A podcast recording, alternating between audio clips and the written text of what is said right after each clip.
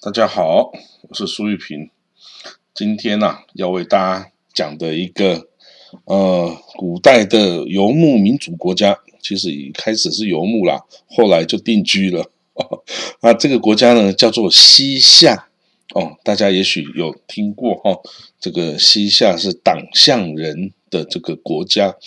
嗯，那其实这个党项人哦。它是一个很古老的民族哦，它一般是被呃列为是这个古代的羌族的一支哈。那这个羌族啊，在这个五胡十六国时代啊，记得吗？那个前秦的第一啊，这个前秦苻坚他的这个第一族啊，就是羌族的一支哈。那时候羌族就已经在很古老、很古老的时候就已经是这个中国的西南边啊，就是这个青藏高原啊、青海啊、这个四川啊等等这边就羌族的存在了哈。那这个羌族。呃，这个，但是他虽然是被归为羌族哈，但是哈，一开始从呃最早的大概唐朝初年哦，一直到这个到这个唐末的这段期间哦，这个党项这个部落，他的首领哦是姓拓跋哦，就是这个嗯鲜卑拓跋部哈，鲜卑拓跋部这个建立北魏啊的这个拓跋这个家族哈。那这个唐唐朝初年，就是大概是西元六百大概三十年那个那个时候啊，唐朝初建嘛，哈，那那时候的党项的首领叫拓跋赤辞，拓跋赤辞，他协助了那个他一开始啊笨笨的哈，像协助吐谷浑呐，就是那个慕容慕容鲜卑的家族所建立的那个吐谷浑，也是在在后来这个。呃，西夏这个地区哈，他跟这个他拓跋的这个党项啊，他协助吐谷浑跟唐朝作战呢，哇，结果这个他被被就战败了，因为那时候唐朝非常的强大，又是有文明的大国嘛，哈，你这个小小的这个哈部落，你想要这个哈这个。就笨笨的去作战哦，那好了，但是这个唐朝唐太宗呢，哦，没有没有没有很生气哦，他说，嗯嗯，这个党项羌这个小部落拓跋家族，诶，不错不错，然后啊，他就赐他这个李姓哦，然后封他为西戎州都督哦，给他一个小小的官哦，好了，那这个一开始呃，在到了唐朝中期哈，因为这个党项这个是。部落哈，他受到这个吐蕃的迫逼迫，因为那吐蕃那时候在这个哦，这个等于是今天的西藏高原啊，就一直的往这个呃河西走廊啊，跟这个关中区域啊，就是一直在来逼迫唐朝，跟唐朝一直不断的作战哈。那他这个当然这个到到这个西元六百六十三年的时候啊，这个吐蕃也把这个。这个鲜卑这个慕容家族的吐谷浑呐，给灭国了，哦，给灭国了哈。那这个，那这个党项啊，就也是就直接面对了这个吐蕃的这个军事进攻啊，那受到压迫，简直是活不下去哈。然后他就只好向唐朝这个爸爸求援呐，啊，那个唐朝啊，这个。也这个天朝上国嘛，哈，就好，OK OK，那我就把你这个党项人哦移到这个庆州哦，就甘肃的庆阳的这个地方哦，那这个所有的党项人全部都迁移哦，那当然有一些留下来的党项人，那就被吐蕃的这个被当做这个奴役，然后附属部落去奴役。那有北夷的党项八个部族哈。这个包括细丰氏啊、费汀氏啊、王立氏啊、普超氏啊、野离氏啊、房当氏、米秦氏、拓跋氏等等哦。那这个当然以这个拓跋氏是最为强大的一个这个党项部族哈。那也是后来西夏的这个王族哈。那这个就哦，然后这个就是好好的，就是在唐朝的照顾下哈，就是哦这个。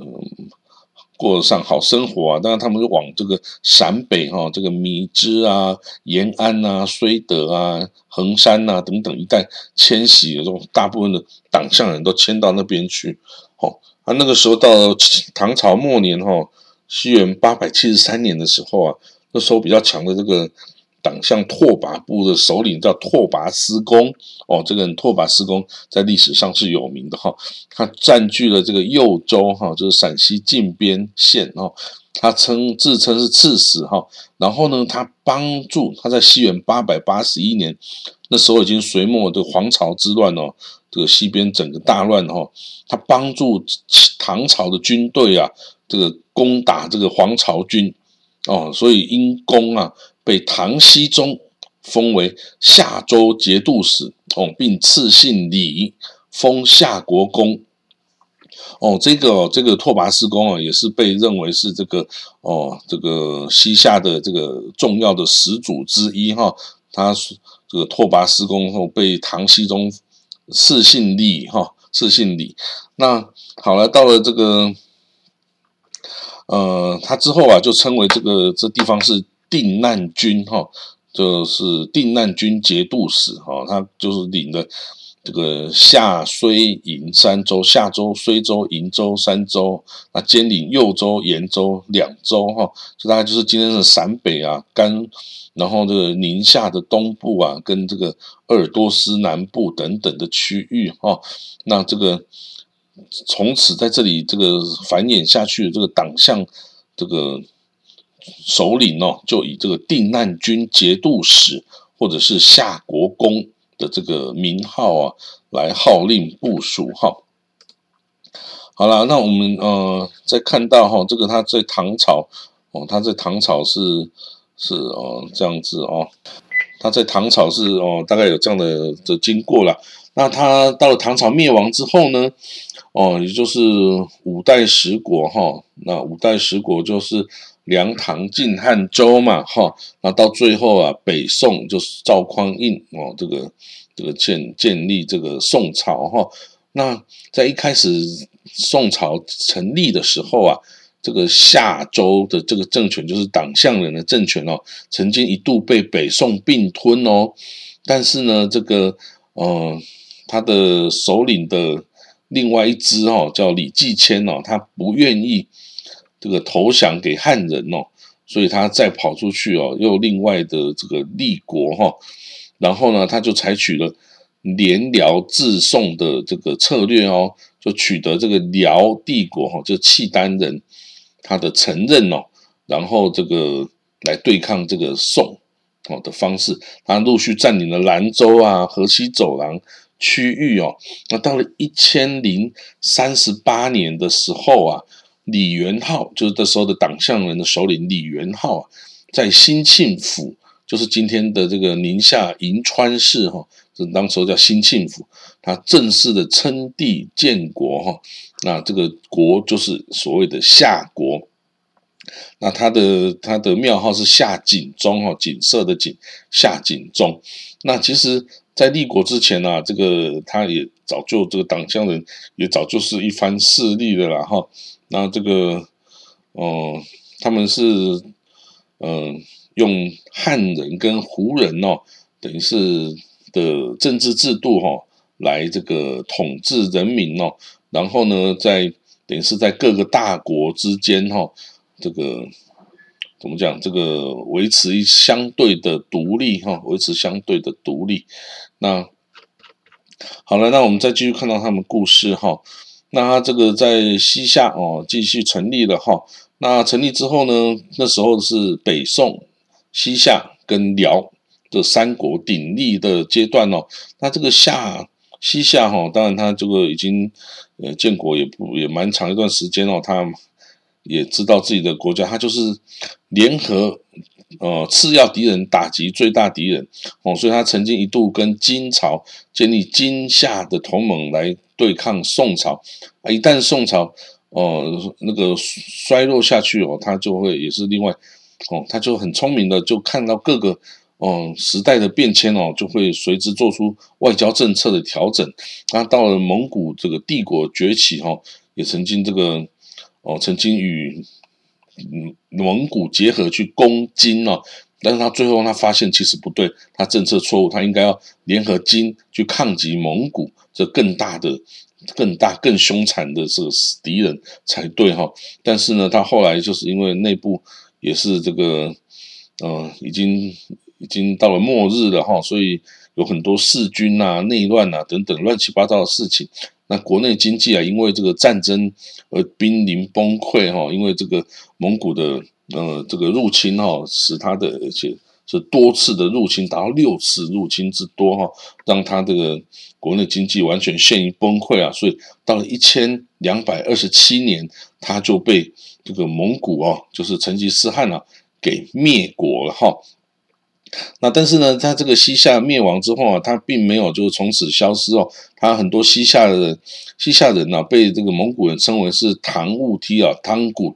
汤古哦，那他把他列为是色目人之一哦。很奇怪，他不应该是色目人，因为他是属于应该是属于比较算是东方人种啊，怎么会是色目人呢？但是我们要可以想象哦，当初后的那个这个。等于陇西啊、甘肃这一带哦，有非常非常多的少数民族，有很多是从西方来的这个哦，这个塞种人呐，或者是其他的这种哦，从这个西域来的哈，这些都不是东方人种，这种都是比较白的这种粟特啊，中亚的这种粟特人呐，或者是这个突厥人呐，啊，突厥人从中亚带来非常多的。的色目人哦，所以这个那个地方啊，甘肃的地方本来就是一个民族杂乱的地方哦，所以后来混一混混到后来，连西夏都变成色目人哦，这也是也是一个蛮扯的事情哦。那好了，那这个西夏哈，它是属于这个我我刚刚提过是藩汉联合政府啊，它是党项族哦，这个党项羌啊是一个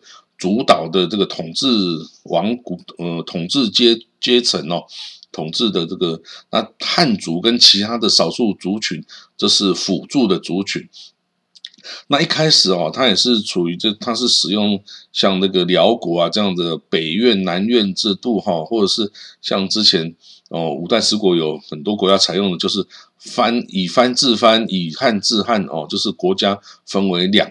两个这个阶层哦，藩人跟汉人。两个族群来这种分别统治哦，但是随着日时间日久之后啊，这个到最后也是，呃，西夏就完全的采用了汉法然后就是这个宋代的这样的行政的制度哦，的这模仿的宋代行政模的制度，然后呢，所以就完全也统一了，他对国内人民也不再分什么哦民族呃这个个别设置这样子的的一个一个做法哈，那他的。呃，它的人口啊，其实它最最最多的时候啊，人口最多的时候啊，也从来就没有超过三百万人的人口哦。那它的军队大概都是有呃在三十到五十万人之间。那因为它是属于一个全民皆兵的一个军事体制哈，因为。呃，一开始嘛，这个胡族都是全民皆兵啊，就是上马就是兵啊，下马就是良民，就要种田，就要畜牧啊，等等哈，所以没有分所谓的哦，这个职业军人呐。那但是到后后后期嘛，当然这个就是有很多城市啊，有各种不同的职业啊，哈，那所以那个呃就这这再说了。但是他的军事哈体制是一直呃蛮强的，他的各种军事。部队哈有各种的，有有骑兵啊，有步兵啊，哈，有守城的兵啊，有专门打炒股的这个哈，这个抢劫的哈 这种兵啊等等，哦都不一样，哦，所以呢，他这个你知道，在他的这个他的国土啊，就是在这个河套啦，就是在整个这个呃河西走廊啊这块地，这个都不是一个。很富庶的地方哦，这是一个基本上是一个很干旱，然后这个四战之地哦，方边的敌人随时都很各方四方就来攻哦，所以啊，要守住这地方本来就不是很容易啊，所以在这个地方能够生存下来都是很坚强哦，他要靠畜牧，还要靠这个绿洲的这个农业，然后还要靠这个贸易。啊，要跟这个大的王朝，比如宋朝，要跟金朝，要跟辽朝等等，你要去跟他们哦互市哦，开开互市的贸易，你才能维持自己的生存哦。那所以呢，这个西夏哦，它也很特别，它是一个佛教的王国哈，它这个盖了很多的佛庙啊、佛塔、佛寺啊等等啊。那它的里面呢，有就是有党项、吐蕃、回鹘、汉人等等的文化。都是混合在一起。他他最后啊，还这个李元昊还创设了西夏文，就是完全是他是采用了中国的文字哈，但是他去给予排列组合之后，等于是更复杂化了的这个哦，这个西夏文哦自己的文字哦，那这个文字一直使用了到五百年之后，甚至都到明朝时候都还有人在使用。当然到了。这个清朝之后，已经没有人能够辨识了啦。哈，那一直到这个近代哈，这个这个考古挖掘之后啊，人家才去把它好好的研究出来。这个然后已经可以解读出这个西夏文字哦的内容哈，西夏文。好，那这个我们说这个党项枪哦，它一开始哈就是跟这个周边的这些国家。就是互相的这个较劲啊，因为他要维持他的生存，真的不是很容易。他从这个西元等于唐初的六百，等于是六百多年初开始哈，一直到一直到这个被被这个哦匈啊不是被蒙古啊给灭国哈，那是已经是一千一千两百多年的时候了，等于是。他的生存啊，已经过了六百年之久哈，所以他其实是一个非常非常厉害的一个王朝跟一个这个部族哈，因为可以，你可以留下来，你可以这个在那么一个困难艰困的环境下，你可以活六百多年哦。那这个曾经哦，在他的夏人中哦，一个仁爱的人夏人中哦，当然是西夏时候这个最。呃，文化思想最高峰的那个时候哈，那那个时候这个夏仁宗啊，真的，呃，他就是有有对外这个安国养民呐，这个推行汉法儒学啊，对外跟金朝啊，跟这个辽朝啊，跟后来的蒙古啊，都想要这个保持良好的关系，但是因为西夏啊。过于安逸，太久没有打仗了哈，所以他的军备啊，跟军事的这个武力哦，就大大的衰减哦。那到了后来，北方的蒙古帝国崛起哦，那这个美崛起之后，这个内夏国啊，西夏里面居然还有内乱哦，所以啊，真的是等到后来，就是他发现这个外外敌入侵的时候啊。你几乎都已经是没有办法来救了哈。那那个时候的蒙古的武力啊，非常的强大哦。蒙古武力非常强大，他四次率军这个亲自进攻这个西夏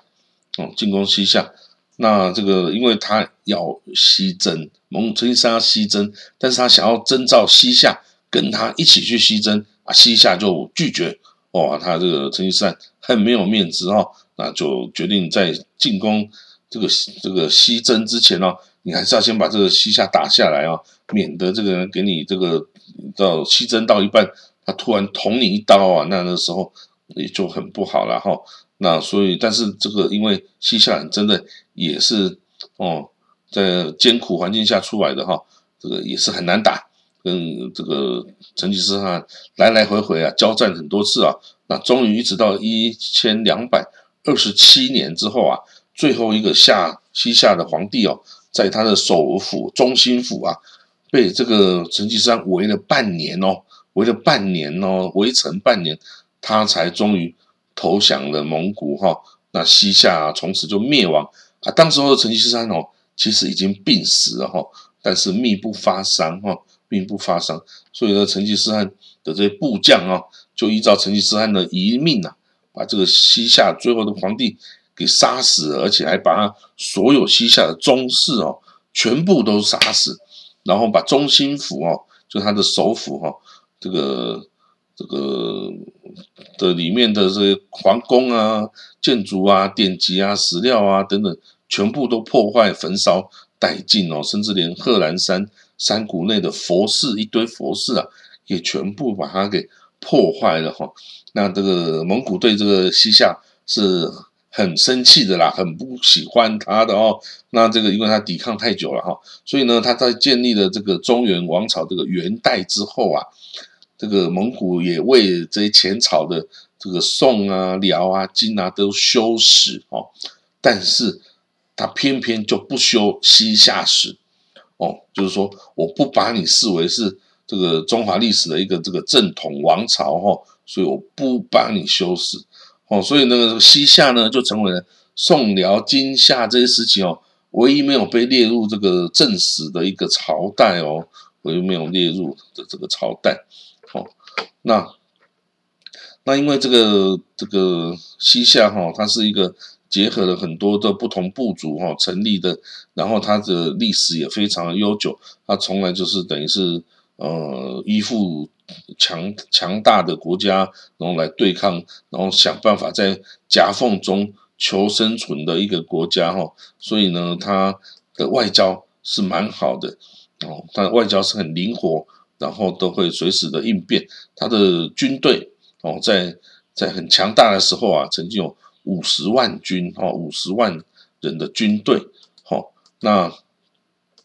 我刚刚讲过，他的人口啊，最多最多有到三百万而已哈。那其实对于这个，难怪他对于与宋朝的战争哦，到后来都觉得非常的艰难呢，因为他的人人口啊，你可能根本比不上这个宋朝。在这个南江南的一个州这样子的一个程度嘛，哦，所以是很艰难哦。那大概哦，这个它的经济哈，除了一些呃农业之外啊，就是这样。诶，他那时候也开始有一些什么，